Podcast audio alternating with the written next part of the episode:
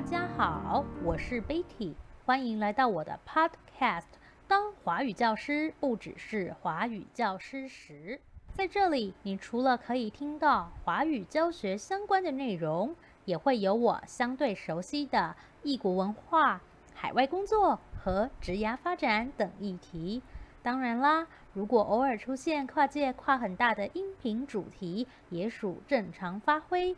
毕竟，华语教师都不只是华语教师了。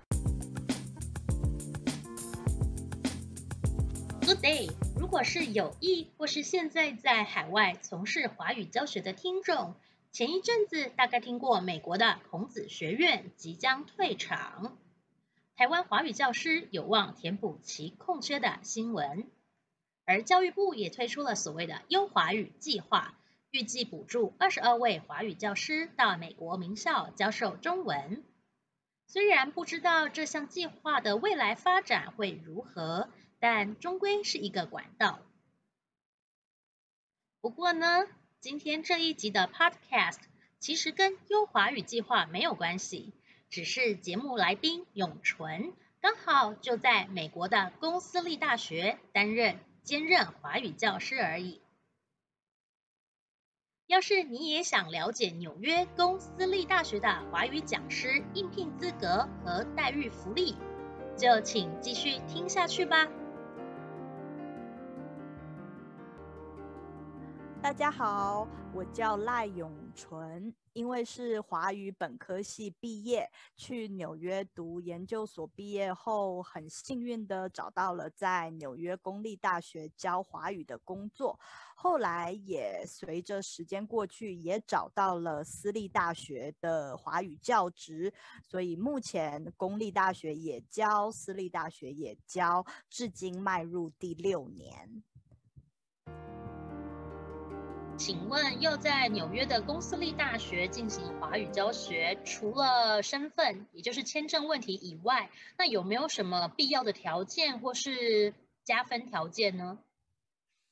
嗯，首先，如果去看职缺的求职要求的话，第一个他会要华语和英语必须是母语者或接近母语者的程度。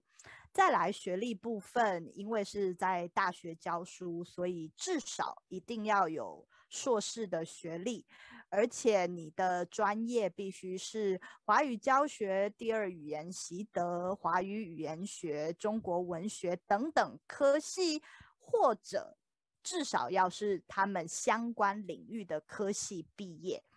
那呃，硕士是。最低要求嘛，博士的话会加分。不过看职缺，基本上硕士大多只能担任讲师。如果你想要成为教授，像助理教授、呃副教授、正教授，那当然博士学位就是必须的。学历之外，呃，有些学校还会要求你要有在美国或者北美的大学教学经验，有的只写这样子一句，那有些比较严格的就会要求一定的教学年资，可能二到五年不等。不过教学经验这一点会比较有弹性，因为对于初出茅庐的。呃，老师来说，你就是没有这方面的大学教学经验啊，所以学校有的时候他们会呃比较有弹性，只要你其他的条件够好，呃，他们就可以成为你的第一间学校，让你开始累积你的资历。至于加分条件的话呢，我会说，当然你提升你自己本身的。呃，华语方面的知识，你的教学能力这些以外，还有你的上司跟其他老师的推荐，因为在你的求职文件常常会要求三封推荐信。那如果不是推荐信，他也会要你的上司的联络方式，等于说他们可以去跟你的上司呃求证一些你的工作态度啊，或者你的呃教学能力等方面，所以这一部分很重要。那刚刚提到老师的推荐，就是呃转介的部分，如果已经你有认识的同事。他在别的学校教书，那你想找那所学校的工作，那你可以请你的同事帮忙转介，那这样子成功率会变高。你觉得，就是如果在美国，他本身没有身份，就是他可能是拿学生签，然后在美国念完书，那？他们有没有多久的时间可以让你在美国找找工作？有，呃，它会叫做 OPT，就是这个 OPT 是一年的时间，等于就是说你大学，呃，不是大学，你可能研究所毕业之后，给你一年的 OPT，那你在这一年里面，你必须要找到。你的雇主他愿意帮你申请往后的签证，呃，像很多会是叫做 H1B，很多会帮你申请签证。那你要这样子，你才可能，或者是一定要有，你才有办法继续留下来。嗯，那你的观察，你觉得美国的大学他们呃愿意帮老师申请签证吗？就是我说的愿，就是比例上来说，他们比较倾向是直接找已经有身份的人，还是他们觉得，哎，他认可你的能力，他很愿意帮你办签证。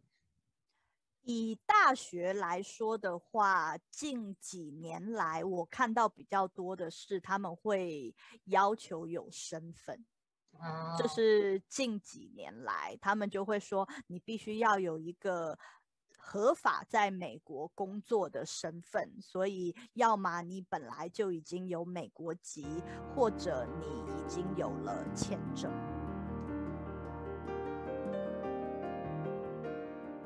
在纽约的公私立大学担任华语教师，他的待遇大概是怎么样的？待遇部分，因为我是兼职的讲师嘛，所以接下来要跟大家分享的就会是兼职讲师的待遇。呃，这部分其实学校跟学校之间会有落差，它没有统一的标准。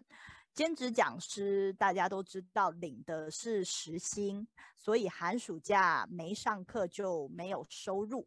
那私立大学的薪水通常会比公立大学高。假如我们用一门每周三小时的课为例，通常这每周呃每周三小时会在外加一小时的答疑时间，就是 office hour。一学期下来大概是四千五百美金。私立大学要看。有的他会要求答疑时间，那有的不要求。要求答疑时间的话，呃，因为答疑时间也会付薪水，所以就会一门课就会比较高，大概是六千八左右。呃，可是如果不要答疑时间的话，就会减掉这部分，那大概是五千七。以上说的这些就是一门课的薪水。所以你教的课越多，收入自然就越高，非非常的直观。因为纽约毕竟比较贵，虽然时薪听起来很高，对，嗯，对，听起来很高。不过如果我们把它的高消费考虑进去的话，其实我觉得日常生活啊、杂货啊、交通等等的，其实都呃还好。尤其是纽约的地铁，我觉得蛮便宜的。你买一个月的月票也大概一百三十美金而已，随便你坐，你只要不出站，坐多远都是一样的钱。所以其实交通等等很便宜。大概最大最贵的就是房租。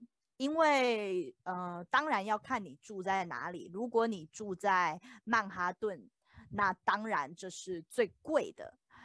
如果你住在布鲁克林，或像你住在皇后区、布朗克斯，相对来说会再便宜一点，可是实际上也便宜不到哪里去。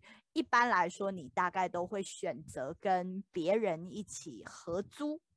合租的话，呃，如果你想要有你自己的卫浴，就是你不想跟别人共用浴室的话，我举曼哈顿当例子，你可能一个月一千五吧，算便宜哦。看你的所在地段，因为毕竟曼哈顿也还是有分特别贵的跟没那么贵的。可是我会说，平均可能一千五左右，那还是在跟别人合租，呃呃，保有自己卫浴的情况下，你客厅啊、厨房啊还是要共用的。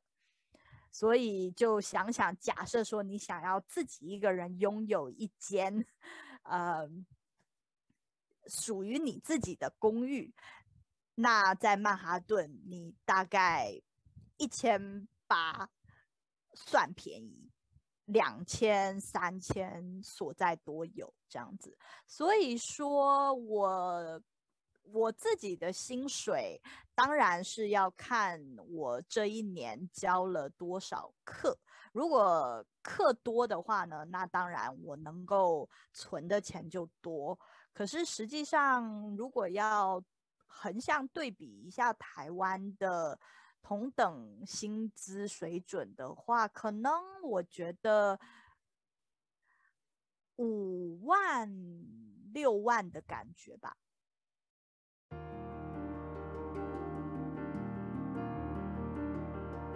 除了基本的薪资以外，在美国公私立大学教授中文，还有别的福利吗？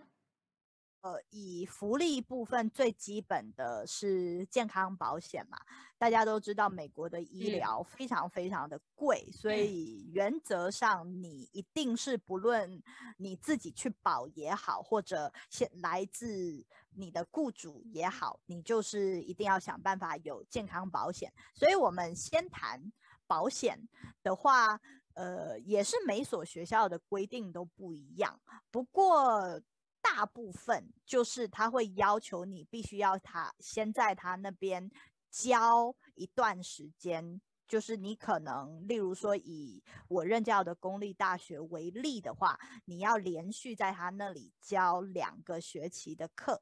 第三个学期开始，你才有保险。不过有一个前提是，你那个学期每星期要至少教六个小时的课。换句话说，如果你没有达到这个授课时数的话呢，那你的保险即使你符合资格了，他还是不会给你。嗯，对，嗯、那。哦，你先说。这是个别学校的规定，他还是他有没有一个比较，所以他不算是官方的要求，还应该是说，呃，你要有保险，可是要怎么给你，那是学校自己决定。所以，像以我另外的学校为例的话，我也有一所学校，它是你一入职。你马上就可以保保险，这个是有的。Oh. 不过也有，就是你要也是跟刚刚公立大学类似，你要先任教一年，获得保险资格。那接下来你还要有一定的授课时数.继续保有资格。这样子。那，那如果学校不帮你，就你的资格没有达到，那你就没有保险了吗？对。那就是怎么办？所以像因为呃这些保险，它除了是可以给自己保之外呢，你还可以帮你的配偶或者是你的孩子一起保。嗯、那当然这部分的费用是另计的。嗯，你自己可以保的保险里面有一些是不用额外自费的，有一些也是需要自费的。嗯，那。不过如果学校不提供给你保险，那就会像我刚刚说的状况一样。如果你的配偶有保险，那可以帮你保。这样。嗯，那如果你也没有配偶，就是就要自己保了。你就要自己保了，对。所以是自己去找保险公司吗？自己去找保险公司，或者你还有，我觉得这个不能够算是一个选择，应该是说，因为美国他们其实虽然保险很贵，医疗很贵，可是他其实是要求每个人都要有保险的。所以说，当你在报税的时候，他还会。去看说你是不是这一年十二个月你都有保险？如果你像例如说，因为你的授课时数不到，你这个学期没有保险，那你的保险不就中断了几个月吗？嗯、那这几个月你还要有点算是付罚金的意思，付给谁？付给谁？付给政府啊！所以。OK，那他保险有规定最低要保多少多少吗？万一你真的就是没有一个人可以帮你保保险，可是你又得自己付，那它是有个规，就是有一个最低的限制嘛？就是你这倒是没有，倒是没有。OK，嗯，但是你以美国来说，他们大概保险大概一年的花费大概是怎么样？如果以纯粹自费的话，平均。嗯，如果是行情啦，就是最低也可以，就是你可以大概有个概念。嗯，我如果举我刚刚说的公立学校他帮你保的保险为例好了，嗯，因为学校它当然一定是已经出掉一部分了。嗯，不过呃，如果是需要自费的，有我记得吧，有一个月。三百多美元的，也有一个月要七百多美元的，嗯、我看过，也有一个月九百多美元的。嗯，一个月九百多美元，OK，嗯，好，对对，OK，对，因为我觉得这也是一个参考值，就是特别是如果是刚毕业的的的老师，他很难吧？就是我觉得相对来说比较难，就是马上就有保险，那他势必就要先。准备一些那个叫什么备用金吗？就是万一他真的得自己保保险的话，他就是他得准备多少钱？因为这个都算是他的日常的必须的花费。小，对啊，嗯，嗯，保险的部分大概是这样。接下来是退休金，不过退休金讲起来有一点复杂，所以呢，我们就不深入谈细节。呃、就好，那我先我先问一下，退休金是只要在美国工作的人都可以吗？就不管你是什么身份？对，OK，年资也不管，就是哦，年资会管，只是就是这个会呃看。其实原则上，在美国来说，退休金跟年金它是呃不太一样。就通常如果我们说到退休金的话呢，它会是你自己存。所以说，你可以选择从你的薪水中固定扣除，嗯，一定比例，嗯，那直接他就存进退休金账户，嗯，那他先扣掉的这个部分呢，就不用缴税，嗯。嗯，只是因为它就会牵涉到缴税的部分，所以你不能无限制的存，它每年有设定一个你可以从你的薪水中扣掉的上限，嗯，那一年是一万九千五。嗯，如果你接近退休年纪，就是超过五十岁的话，嗯，这个一万九千五以外呢，你还能够再多存六千五。哦，对，那不，所以退休金是纯粹就是你自己存给自己的，呃，就是他会分，呃，我自己的翻译，我会是把退休金不管，因为它其实主要以学校机构来说，它有两个计划，一个是叫四零三 B，一个是四五七 B，这两个本质其实是一样的，都是采取刚刚说到的这个。扣你自己的薪水存存进去的模式，嗯、两个的上限都是一万九千五。所以其实如果你两个都存，而且你两个你有本事把这两个都 存到满的话，其实你的退休金账户也是可以存进去，呃，三万九的，在你还没到五十岁以前，嗯，这样。那这个是退休金的部分。那有的学校呢，它除了你自己扣的这个部分，它还会在你。符合一定条件之后，它会相对提拨。所以，像例如说，我有一所私立大学，它会相对提拨你的年薪的百分之十给你，做你的退休金。然后是不扣税的。哦，扣不扣税这个部分我，我嗯，对，它不扣税，可是呢.它会算在你的这个。一万九千五里面哦、呃，就是它等于说那个一万九千五是 total，就是你不能超过，只是说里面的话可能是你如果运气比较不好，就是全部要自己付。那如果你遇到比较不错的学校，嗯、它可以帮你 cover 一些钱。对，我的理解应该正确。OK，对，正确，正确。那这个是呃退休金。的部分，那另外是年金，就是一般来说公立学校的话呢，它会有这个年金，不过它就有年资的最低要求。以我目前所在的这个公立大学系统来说的话，如果你是全职教师，它就是十年。嗯，那如果是兼职教师的话，因为毕竟兼职的课时比不上。全职嘛，所以它不是用十年去算，嗯，而是你要教到等同于全职十年的时数，然后才有符合资格。对，才去申请吗？还是去累计？去去去领？去领？就是这是那个是谁给你的？年金是谁给的？学校还是政府？算政府。政府就是只要你有达到，因为是公立的学校啊，这里是有否公立。那意思就是说，假设好，我因为我知道你还不是，但是如果你是十年的公立的老师，你只要满十年，你就符合请领的的那个什么呃资格。但是领多少钱是公开的吗？还是？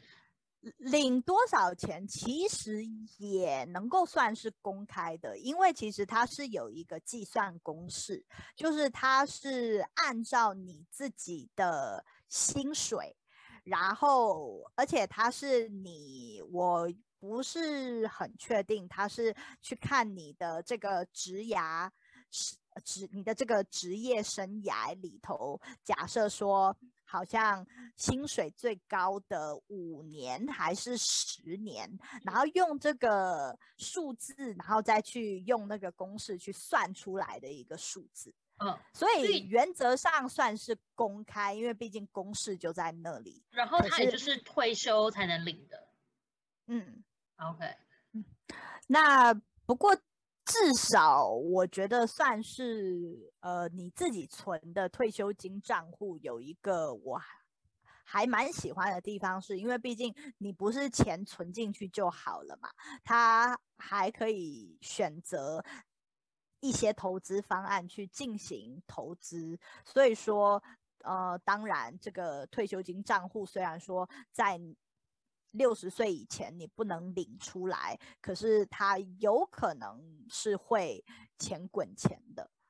那可是如果赔钱怎么办？赔钱投资，赔钱风险自负。所以他没有规定你一定要投资，就是你可以放着不理他，但是你也 OK，你也可以去评估要不要去挪一小部分去做比较活的运用。它是其实算是规定你一定要投资，欸，诶，只是说 它是它它就算是你可以把它想成它是一个最基本的，就是有一个呃退休基金在那里的感觉。哦，那如果你没有额外去选择其他的投资选项的话，那它就是会有一个固定的，嗯。再提一个在大学教书我很喜欢的福利是免除学分费。就是如果你想要在你任教的大学修课，有你感兴趣的课的话，就可以按照学校的规定去免除一定数量的学分费。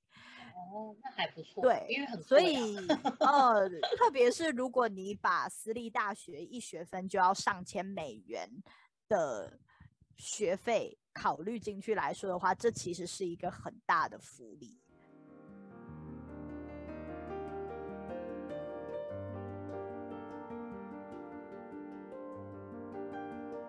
以上就是这一集的内容啦，希望对想在美国大学教中文的人有所帮助。至于下一集，则会请永纯继续针对华语教学现场的部分进行分享哦，敬请期待。Enjoy the rest of your day. Let's create the ideal life.